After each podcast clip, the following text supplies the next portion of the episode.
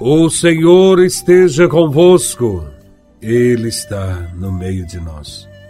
Proclamação do Evangelho de Nosso Senhor Jesus Cristo, segundo São João, capítulo 13, versículos de 21 a 33 e do 36 ao 38.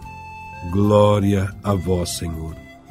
Naquele tempo, Estando à mesa com seus discípulos, Jesus ficou profundamente comovido e testemunhou: Em verdade, em verdade vos digo, onde vós me entregará?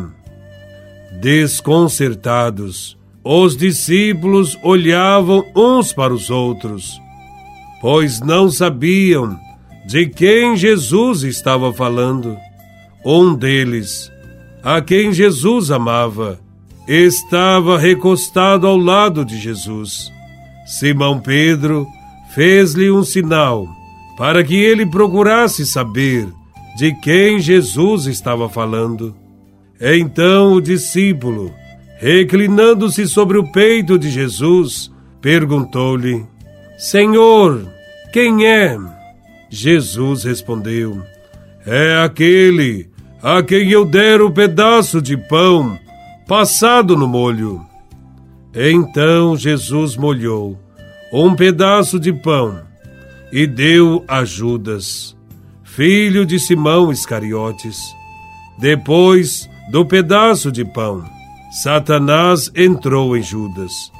Então Jesus lhe disse: O que tens a fazer? Executa-o depressa. Nenhum dos presentes compreendeu por que Jesus lhe disse isso.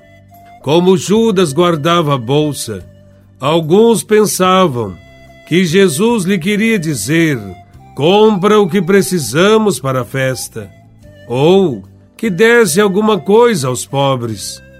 Depois de receber o pedaço de pão, Judas saiu imediatamente. Era noite. Depois que Judas saiu, disse Jesus: Agora foi glorificado o Filho do Homem, e Deus foi glorificado nele. Se Deus foi glorificado nele, também Deus o glorificará em si mesmo, e o glorificará logo. Filhinhos, por pouco tempo estou ainda convosco Vós me procurareis, e agora vos digo, como eu disse também aos judeus: Para onde eu vou, vós não podeis ir. Simão Pedro perguntou: Senhor, para onde vais? Jesus respondeu-lhe: Para onde eu vou? Tu não me podes seguir agora, mas me seguirás mais tarde.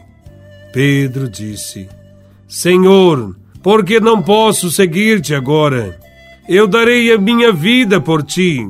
Respondeu Jesus: Darás a tua vida por mim? Em verdade, em verdade te digo: o galo não cantará antes que me tenhas negado três vezes. Palavra da salvação. Glória a vós, Senhor. Nesse evangelho, Jesus está à mesa com seus apóstolos. A refeição é muito mais que partilha de alimento. É um momento de intimidade, no qual se conhece bem as pessoas. Fazer a refeição com alguém significa, portanto, conhecê-lo. Jesus conhece e reconhece quem são os seus discípulos os fiéis, os que o amam de fato, os indiferentes, os interesseiros, os que vão renegá-lo na hora mais difícil e, sobretudo, os traidores. É a hora da verdade. E Jesus de Nazaré não esconde a verdade. Seu coração está angustiado por ver revelado o retrato dos seus discípulos. Quando Jesus disse que um de seus discípulos o trairia, todos ficaram desconcertados. Todos, de uma maneira ou de outra, tinham tido atitudes que podiam se configurar em traição. Por essa razão, ficam intrigados e querem saber quem seria o traidor. Jesus aponta o traidor. O pedaço de pão foi dado a Judas. Judas era o tesoureiro do grupo, aquele que guardava a bolsa. O dinheiro o deixou ganancioso e cruel. Pelo dinheiro, foi capaz de trair os seus irmãos e também aquele que o acolheu, Jesus Cristo. Quando colocamos o dinheiro em primeiro lugar em nossa vida, somos capazes das piores traições. Há quem mate os próprios pais por dinheiro, por herança. Vez por outra, vemos nos noticiários coisas desse tipo. Após identificar quem seria o traidor, Jesus pede que Judas faça logo o que tinha que fazer. Não dava mais para ele ficar ali, junto dos demais, enganando-os. Quando Judas sai da ceia, há um certo alívio. E neste momento, Jesus aproveita para dar recomendações aos discípulos e diz que estará com eles por pouco tempo. Pedro diz estar disposto a qualquer coisa para seguir Jesus até dar a própria vida. Nesse momento, Jesus olha bem nos seus olhos e faz uma das revelações mais duras que Pedro talvez tivesse ouvido até então.